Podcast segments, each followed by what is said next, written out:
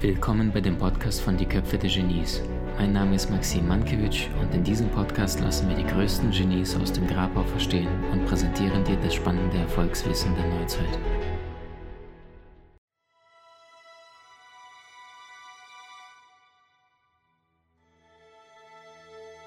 Was war das schönste Kompliment, was eine Frau dir jemals gemacht hat? Oh wow. Äh, sehr, sehr coole Frage, bringt mich direkt aus, dem, aus, aus der Norm raus, aus der Box, aus dem Kopf. Und das war tatsächlich äh, nach einem Seminar, also du, du kriegst ja immer, ja, bei Events, beim letzten Event waren jetzt 900 Menschen und du, du kriegst natürlich Feedback von überall und das ist wunderschön. Irgendwann ähm, je mehr du dich bewusst oder unbewusst entwickelst, spirituell, um, umso weniger juckt's. Also auf der Ego-Ebene freut sich etwas so, aber es, es gibt mir nicht mehr viel heute. Und ich weiß aber einmal nach einem Event, das ist schon ein bisschen länger her, ähm, das war ein sehr emotionaler Erfolgsmaster-Seminar live vor Ort. Und dann habe ich dann von ihr, ich wusste, wer diese Frau war, weil wir auch gesprochen hatten in der Pause, und dann hat sie mir geschrieben und sagte, hey Maxim, ich möchte sagen, tolles Seminar, wahnsinnig viel gelernt. Und dann sagte sie aber, vor allem möchte ich dir deine Verletzlichkeit zeigen und dass, dass du Liebe in diese Welt bringst, obwohl du sie selbst nie bekommen hast. Also ich habe auch von meiner Familie, von meiner Herkunft erzählt, meine Mom, meine Oma und so weiter mhm. und äh, durfte meine Geschichte teilen. Und in dem Moment, wo ich es gelesen habe, das hat so resoniert, weil ich gemerkt habe, hey krass, hast du dir jemals selbst überhaupt den Credit dafür gegeben, dass du Liebe streust in die Welt?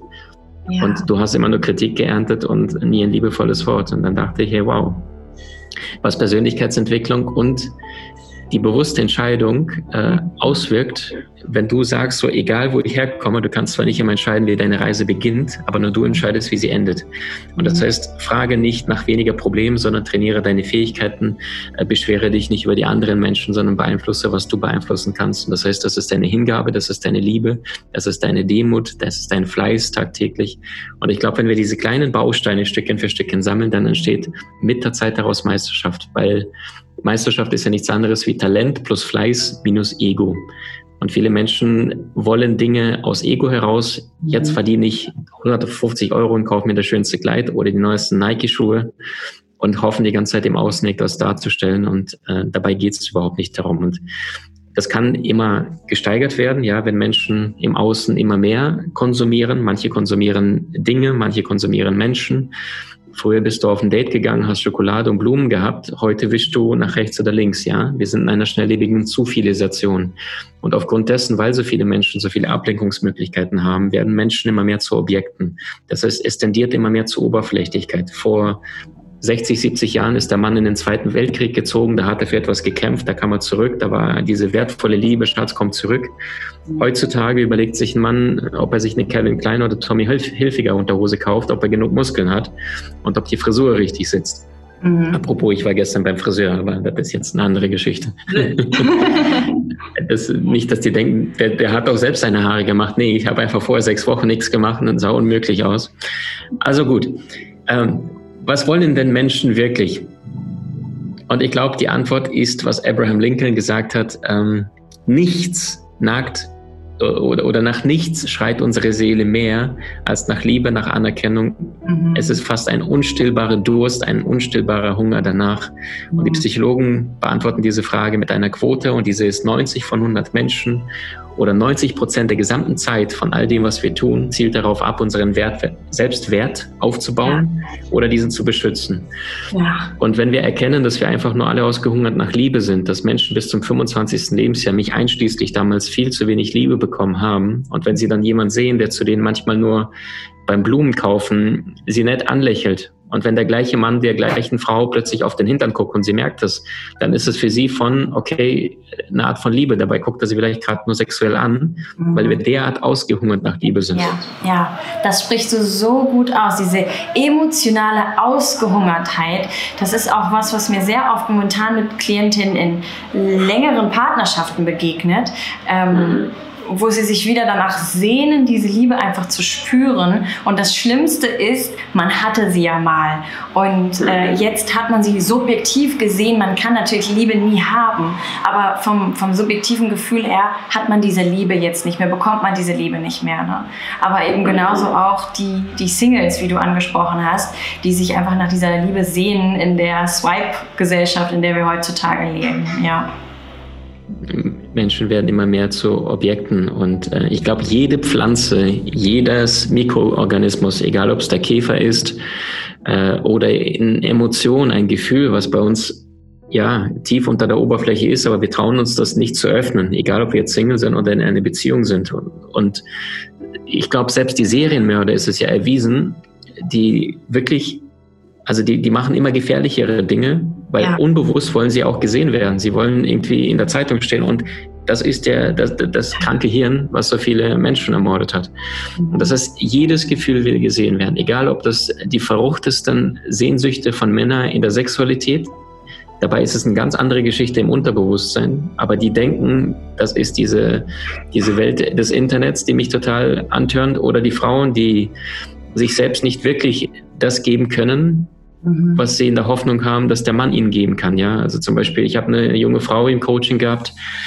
Da sagte sie, ähm, also total liebevoller Mensch, ja, ganz zarte Gesichtszüge, sehr, sehr kindlich auch, sehr weiche Stimme, fast schon liebevoll, spricht wie eine 12-, 13-Jährige und äh, berichtet davon, dass sie sich mit einem jungen Mann äh, verliebt hatte und der war totaler Bad Boy und plötzlich mhm ja, das, was sie an ihm gehasst hat, hat sie an ihm geliebt, dieses kraftvolle Alpha. Und dann habe ich zu ihr gesagt, nee, ja klar, liebst du es an ihm, weil du es bei dir selbst noch nicht erlaubst. Und gleichzeitig hat sie mir äh, berichtet, dass ein Freund aus ihrem Umfeld total auf sie steht und sie ständig äh, die ganze Zeit sagt, äh, wenn er schwimmen geht, wenn sie im Urlaub sind, sagt er, ähm, machst du dir Sorgen um mich, wenn ich jetzt schwimmen gehe? Und sie denkt, Mann, widerlich. Ich will einen Mann, der weiß, wo es lang geht und kein Kind. Und dabei lehnt sie den Teil bei sich selbst ab, den sie sich noch nicht geheilt hat, dass sie das Kindliche hat. Ja. Und diese, diese Muster. Und ich glaube, je mehr wir reflektieren, mhm. je weniger wir projizieren, umso mehr befreien wir uns von Fesseln. Notwendige Vorbedingung ist natürlich das Alleinsein, Mhm. Ich glaube, Tagore hat gesagt, äh, allein sein zu können ist schön, allein sein zu müssen ist schlecht, ist, ist, ist schwer.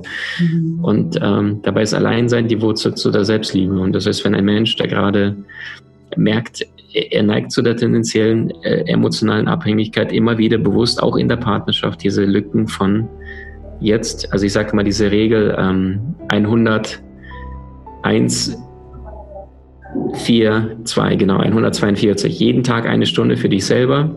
Mhm. Ähm, vier Stunden pro Woche nur für dich selbst, zum Beispiel am Wochenende, wo keiner dich wirklich anfasst, gar nichts. Und am besten in einem Monat zwei Tage nur für dich selbst, wo du komplett sagst, keine Arbeit, kein Partner, kein gar nichts. Also wirklich bewusst zur Mitte zurückkehren, bewusst in die Achtsamkeit. Und danach aus dieser Fülle heraus agierst du ganz anders und, und ziehst auch die richtigen Menschen an. Ja. Was jetzt auch krass war durch ähm, die Corona-Zeit, also ich stecke ja in Indien fest. Ähm, ich weiß gar nicht, wie stark das bei euch ist, aber ich habe das viel gesehen bei Menschen hier in Indien oder auch Freunden von mir in den USA, wo man wirklich sich ähm, isolieren muss, Social Distancing und dann plötzlich alleine in seiner Wohnung ist und wie viel emotionaler Ballast da hochkommt, wie viele Ängste, wie was für ein lähmendes Gefühl von Einsamkeit. Denn eigentlich ist es ja nur ein Alleinsein, was ja im Grunde kein Problem ist, weil du wirst ja auch alleine geboren in diese Welt, ne? ohne, ohne Anhang. Ähm, und du bist ein einzigartiges Wesen. Wir wollen immer alle ganz einzigartig sein und uns und unsere Einzigartigkeit betonen. Aber wenn wir plötzlich mit uns selbst ähm, alleine sind, fühlen wir diese unglaubliche Einsamkeit weil wir eben ähm, uns das nicht angeschaut haben in uns selbst, wo wir dann noch heilen, äh, äh uns selbst heilen dürfen. Mhm, mh.